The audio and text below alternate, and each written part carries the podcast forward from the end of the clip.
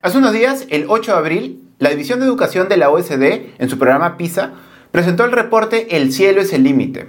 Un reporte donde analizan la correlación que tiene la mentalidad de crecimiento de los estudiantes con los resultados de los exámenes PISA tomados en el 2018. En la presentación de este estudio estuvieron Carol Dweck, la experta en mentalidad de crecimiento e investigadora de la Universidad de Stanford, y Andreas Schleicher, el jefe de la División de Educación de PISA para la OSD. Esta semana en Laboratorio Docente vamos a compartirles los principales hallazgos de este estudio. Así que vamos a ver los resultados.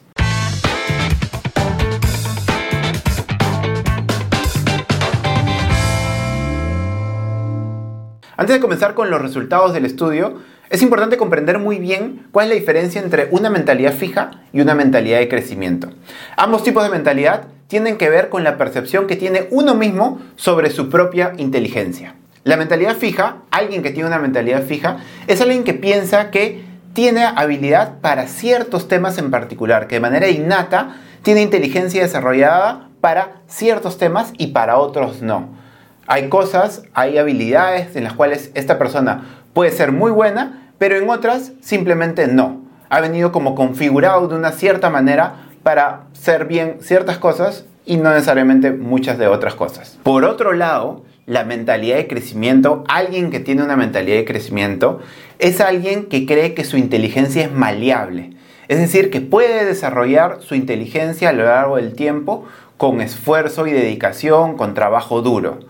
Es alguien que no necesariamente cree que ha venido con ciertas habilidades para unas cosas y para otras no, sino que en lo que quiera aprender, en lo que quiera desarrollar, lo puede hacer trabajando duro y así puede hacer que su inteligencia sea maleable, crezca con el tiempo y desarrolle nuevas habilidades. Un punto que menciona y que resalta el estudio al momento de hablar de una mentalidad de crecimiento es comprender muy bien que la mentalidad de crecimiento o mejor dicho, la inteligencia de una persona no solo se desarrolla con trabajo duro o con mucho esfuerzo, sino que también involucra tener las técnicas o las estrategias de aprendizaje adecuadas, así como un acompañamiento o una guía de personas clave, de modelos de personas que también seguramente tengan mentalidad de crecimiento, pero de personas importantes que estén a tu alrededor para que esa persona con esfuerzo, con estrategias de aprendizaje adecuadas y con personas rodeándose de personas adecuadas, pueda crecer su inteligencia, pueda desarrollar las competencias que desee en la vida, porque justamente cree que la inteligencia es maleable, tiene una mentalidad de crecimiento. Es decir, no solo basta con el trabajo duro y el esfuerzo, sino también incorporar estrategias de aprendizaje adecuadas y rodearse de personas clave. Pero como todo esto tiene que ver con el aprendizaje de nuestros estudiantes. Es sencillo, una persona que tiene una mentalidad fija es una persona que posiblemente va a esforzarse solo en las cosas que cree que es bueno, en las habilidades o en los temas que realmente cree que es bueno, porque cree además que solo ha venido con ciertas habilidades, con ciertas habilidades innatas, inteligencia para algunas cosas y para otras no. Y por lo contrario, no va a esforzarse o va a evitar desafíos en los cuales se empieza a frustrar y empieza a darse cuenta que no le está saliendo las cosas, porque finalmente va a creer que no vale la pena esforzarse, porque posiblemente esa sea una de las cosas en las cuales con las cuales no ha venido con inteligencia para ese tema o esa habilidad.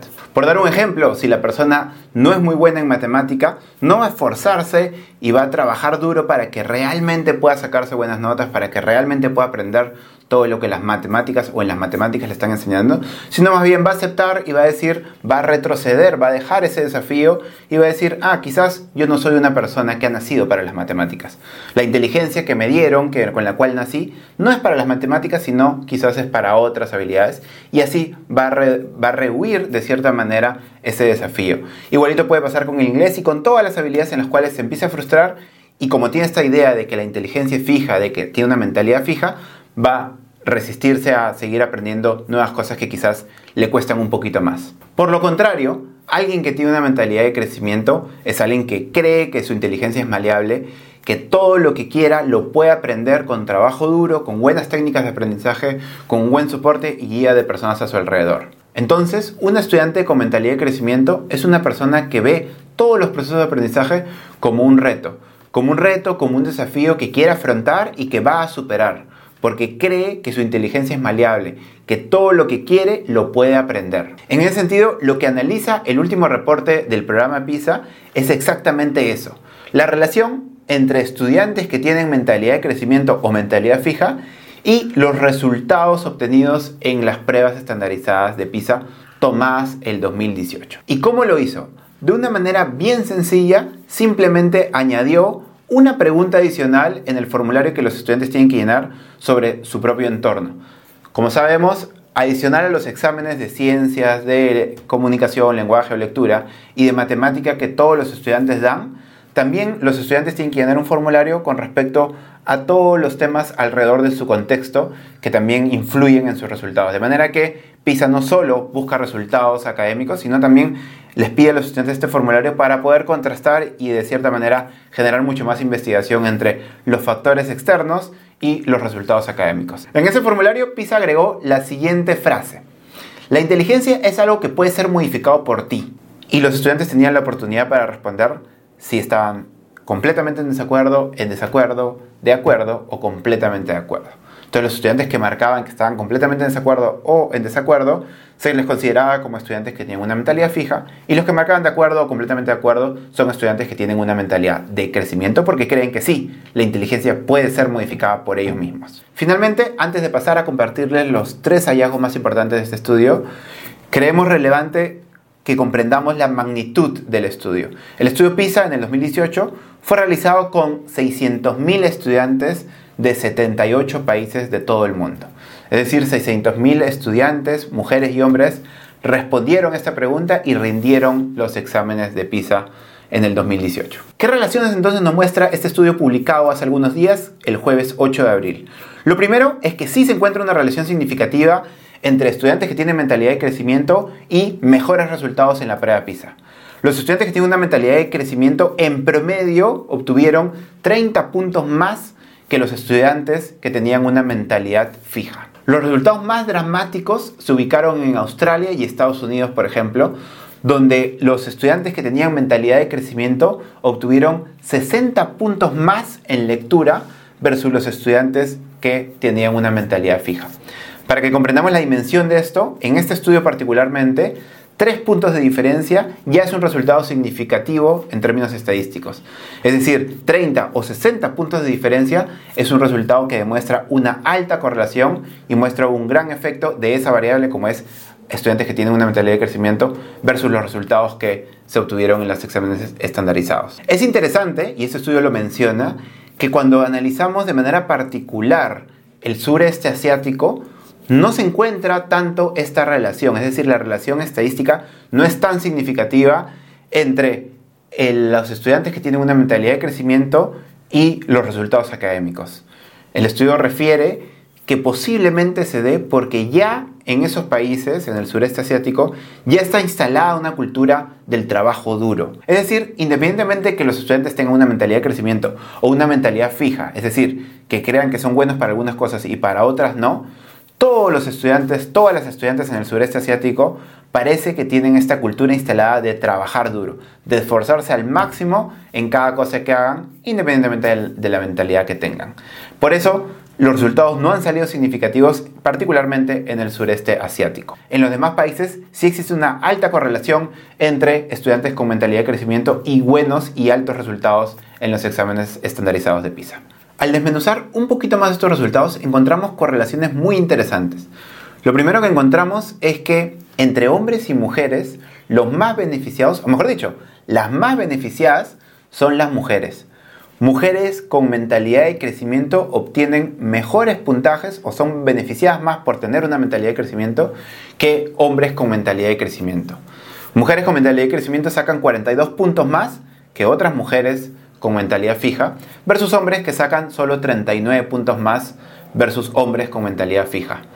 Esta diferencia de 42 a 39, que son 3 puntos, nuevamente el estudio dice que es relevante, que es estadísticamente significativo, que realmente marca la diferencia. En ese sentido, entonces podemos decir que sí, las mujeres con mentalidad de crecimiento son más beneficiadas. Es importante que las mujeres tengan mentalidad de crecimiento porque su capacidad de sacar mejores resultados académicos es mucho mayor. Lo mismo sucede entre estudiantes de contextos vulnerables y estudiantes de contextos privilegiados. Ambos tipos de estudiantes son beneficiados al tener una mentalidad de crecimiento, pero estudiantes de contextos vulnerables obtienen 12 puntos más que estudiantes de contextos privilegiados, es decir, se ven mucho más beneficiados. Es importante entonces trabajar con nuestros estudiantes, sobre todo si estamos trabajando en zonas vulnerables, en zonas con estudiantes que tienen contextos complejos. Es importante trabajar la mentalidad de crecimiento porque el beneficio es mucho mayor en estudiantes de contextos vulnerables. Por último, la migración también es algo relevante en este siglo XXI y vemos que Nuevamente, estudiantes migrantes versus estudiantes nativos del país en el cual se esté llevando a cabo ese estudio, se ha encontrado una diferencia entre ambos. La mentalidad de crecimiento, estudiantes que tienen mentalidad de crecimiento, tener una mentalidad de crecimiento beneficia más a los estudiantes que han inmigrado a otros países versus estudiantes que se mantienen en el mismo país. La diferencia es de 9 puntos. Ambos nuevamente se ven beneficiados, estudiantes migrantes o no migrantes, se ven beneficiados por la mentalidad de crecimiento, pero se ven más beneficiados estudiantes migrantes. Es decir, es importante que estudiantes que han sido desplazados de sus países donde estemos trabajando con ellos, trabajemos la mentalidad de crecimiento porque los beneficia muchísimo más. Todos estos resultados que acabamos de ver están en línea con lo que la literatura dice con respecto a la enseñanza de las mentalidades de crecimiento. La investigación ya había demostrado la importancia de trabajar la mentalidad de crecimiento con estudiantes vulnerables, estudiantes que de cierta manera han sido dejados de lado por el sistema por problemas económicos, por algún tipo de discriminación. Estadísticamente ahora se demuestra que sí, es importante trabajar esta mentalidad de crecimiento en todos los estudiantes que vienen de entornos complejos, de entornos vulnerables. Un segundo hallazgo muy importante de este estudio es que también se encontró una alta correlación entre estudiantes con mentalidad de crecimiento y estudiantes que tienen alto bienestar en su vida. Esta correlación se encontró en por lo menos 30 de los 78 países. Estudiantes que tienen una alta mentalidad de crecimiento son estudiantes que no le van a rehuir a enfrentar nuevos desafíos, que no se van a rendir frente a desafíos complejos, difíciles.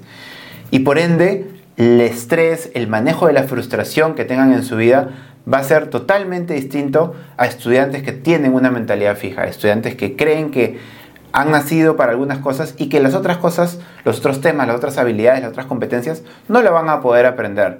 Por ende, evitan retos, se frustran mucho más rápido cuando algo no les sale bien. Esa diferencia hace que, nuevamente, estudiantes con mentalidad de crecimiento tengan un mayor bienestar en su vida en general. Finalmente, un último hallazgo que queremos compartir con ustedes es la mayor relación que tiene la mentalidad de crecimiento con los resultados académicos versus la relación o la correlación que tiene la inversión económica por estudiante con los resultados académicos.